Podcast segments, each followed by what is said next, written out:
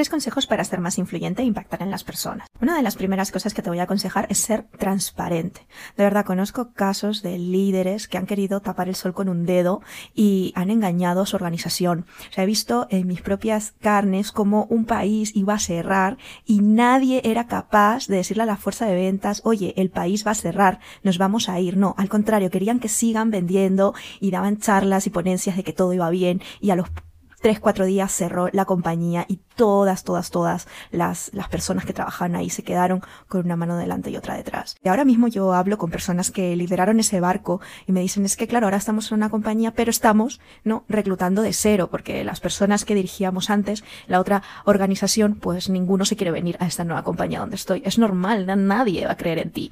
La verdad que en los negocios en la vida tu reputación como marca, eh, al final es que eso va a marcar por completo tu futuro.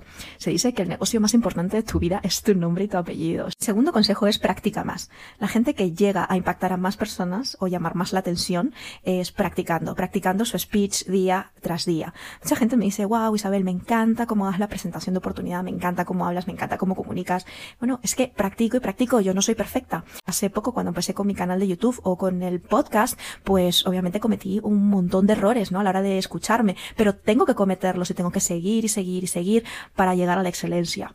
El tercer consejo que te doy es hablar menos.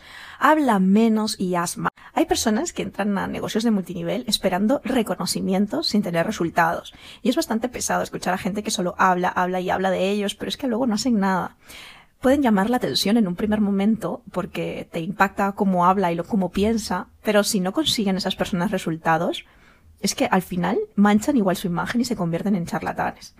Así que mira, aquí mismo en Instagram puedes ver que hay gente que tiene una vida espectacular, unas fotos espectaculares, pero luego muchos tienen las cuentas bancarias totalmente rotas. Esto es así.